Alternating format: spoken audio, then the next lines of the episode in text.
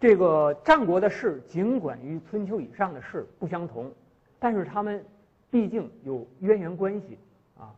那么也就是说，中国这个战国时出现的这个知识文化群体，曾经是贵族的一个阶层啊，有一个政治的来源，这个就非常有有意思啊。那么中国政治和文化自初就结下了不解之缘，比如说在战国时代出了这么一部书叫《周礼》，它的特点是用安排官职。来安排社会秩序、政治秩序，甚至天地人秩序啊！我们知道《周礼》的官是分为六大类的，哪六类呢？天地春夏秋冬，这是天人感应、天人合一啊！官的秩序就是一个天地人的秩序。很多文化在它的轴心时代，也就是文明的这个文明发展到呃公元前一世纪的时候，呃，很多文明都出现了一个决定性的变动。啊，就出现了一些伟大的思想家和伟大的著作，啊，这个事件发生在公元前一千年，呃之中，呃，因此被叫做轴心时代。那么，中国在轴心时代出现了孔子、老子等等伟大的思想家，啊，那么我们研究思想史啊，往往受西学的影响，啊，主要看这些思想家的呃思想著作，啊，以及他们的生平等等，啊，但是我觉得有一点大家应该注意，就是中国在轴心时代出了《周礼》这样一部书。你在其他的文化史上就看不到，它的最基本的目的就是以官治国，啊，以官来治国。比如古印度有一本《乔迪里耶政事记》，啊，也是谈治国的，也谈到了很多官职。他只是就现成的官职讨论他的职责。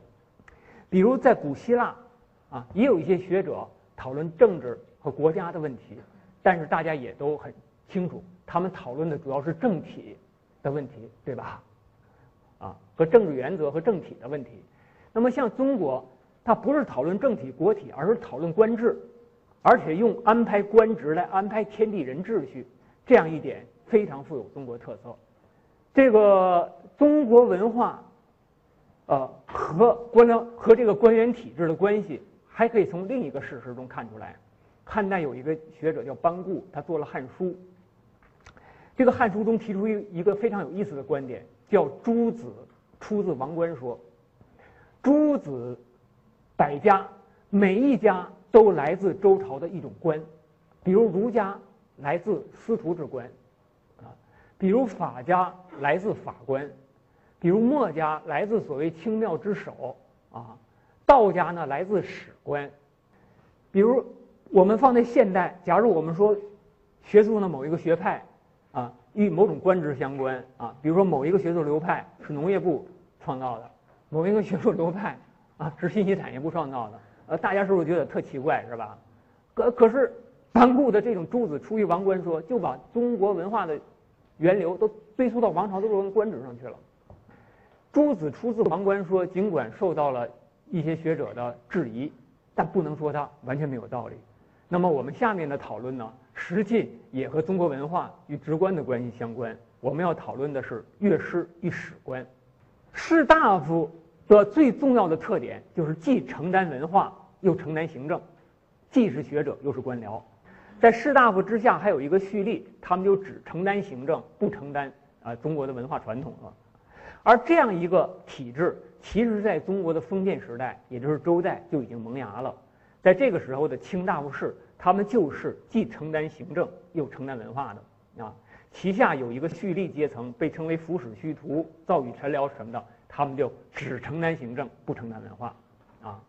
在周代的文化形态之中，事实上已经包含着后代士大夫政治的萌芽了，而且士和大夫这些词语也是周代就已经产生了的啊。贵族士大夫拥有深厚的文化素养啊，他们是治国者，我们就不用说了。啊，他们的文化素养。那么这样一点，我们在这儿讲一讲啊。呃，首先，贵族士大夫从小接受六艺的教育，六艺就是礼、乐、书、数、射、御。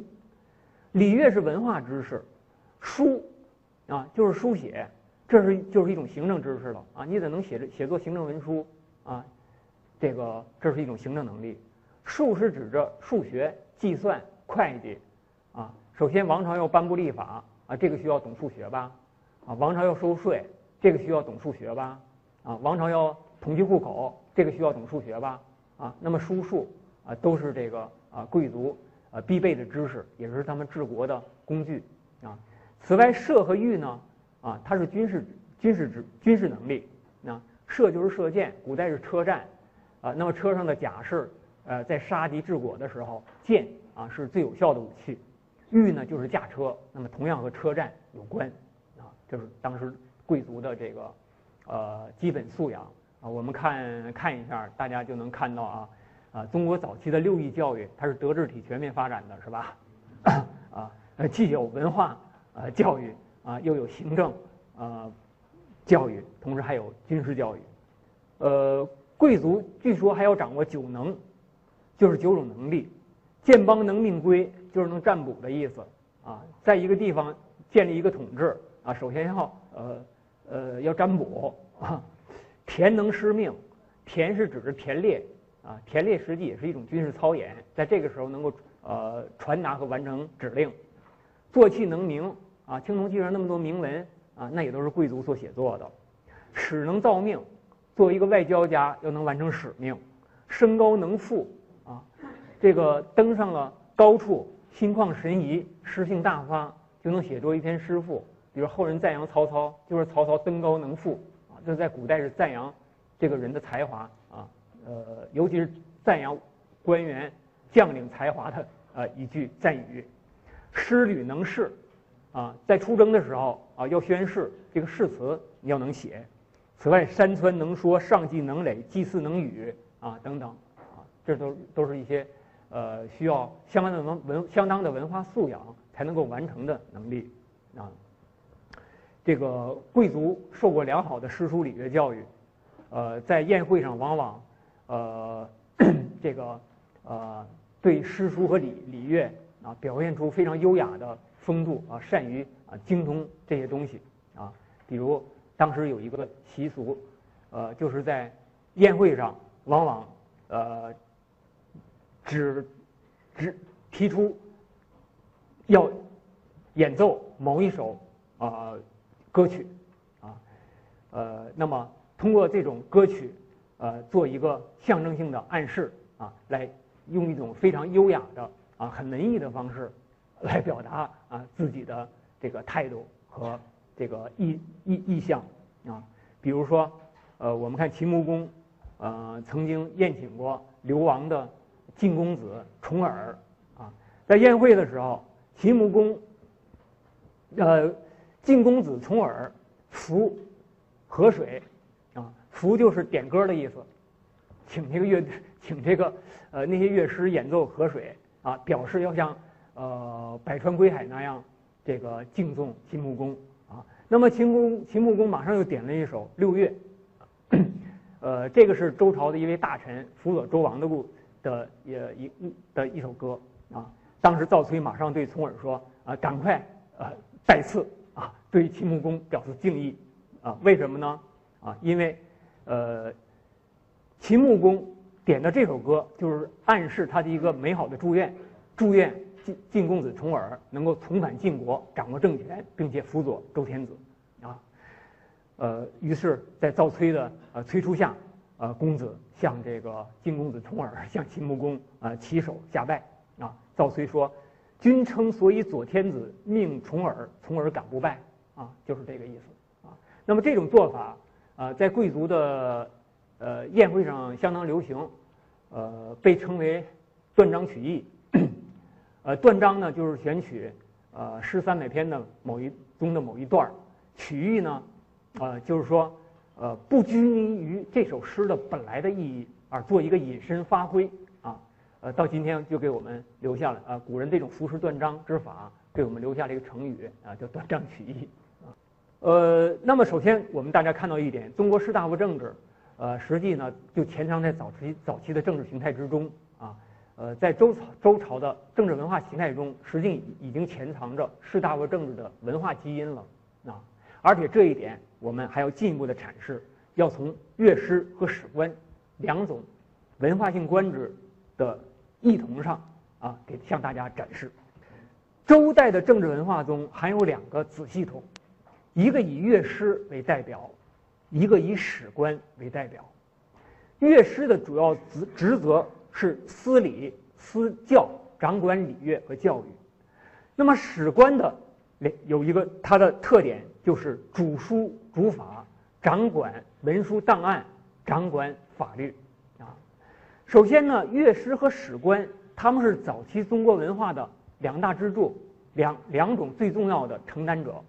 所以我们在古书中经常能看到诗史并称的情况，这时候的诗特指乐师啊，就是大家读先秦文献的时候，诗经常特指乐师。《左传》襄公十四年说：“史为书，古为诗，公宋归建。”史官是负责写作文书的，古就是盲乐师，他是盲人啊。那么他是传承，啊，诗，诗乐的，公呢也是指的乐工，也是乐师啊。诵归建啊，他们能背诵古代的一些道德，呃，道德教条啊。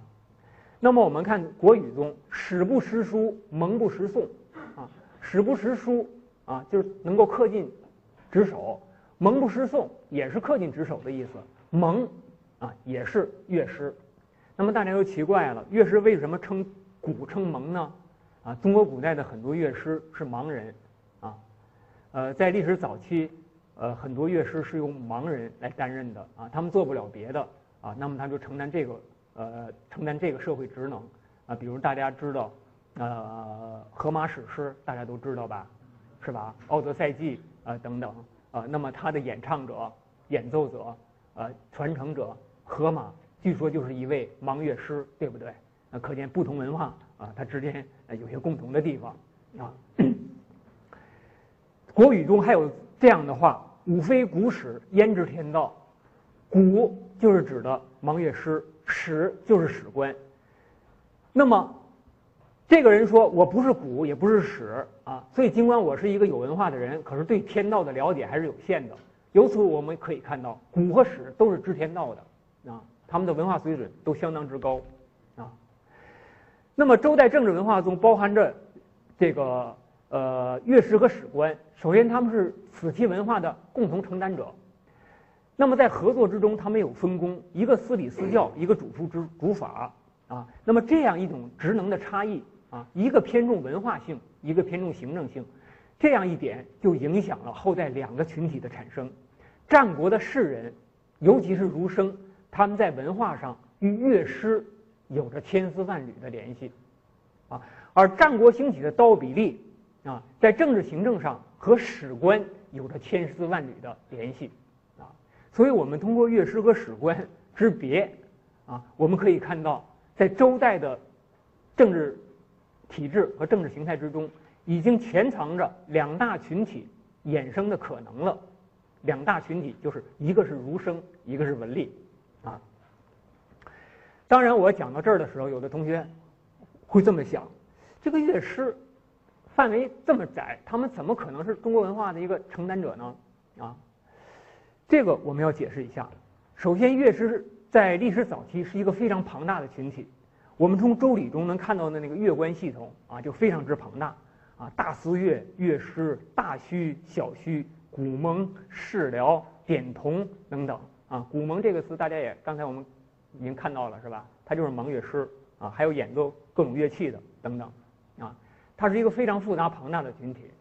其次呢，大家还要知道，古代所谓的乐和我们今天的音乐不完全等同，它既包含音乐，又包含诗歌，又包含舞蹈，啊，特别广泛，而且呢是和礼结合在一起的。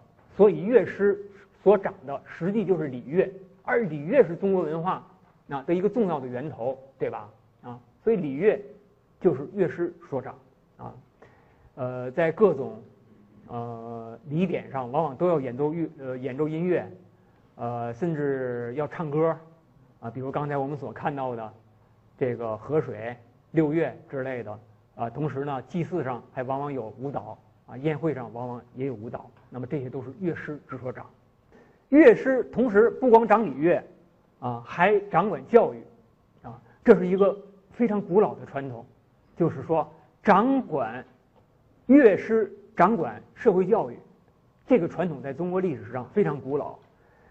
呃，古书记载，在舜的时候，啊，他曾经任命了一个叫夔的官，啊，给了他两个职责：第一是点乐，第二是教奏子。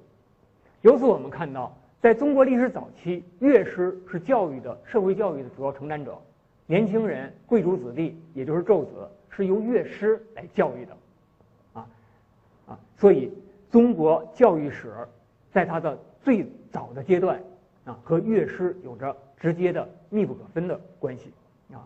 商代有一种学校，这种学校名就叫古宗啊，这不是盲人学校啊，呃，实际就是说一批盲乐师在这里面担任老师啊，宗还有祭祀的意思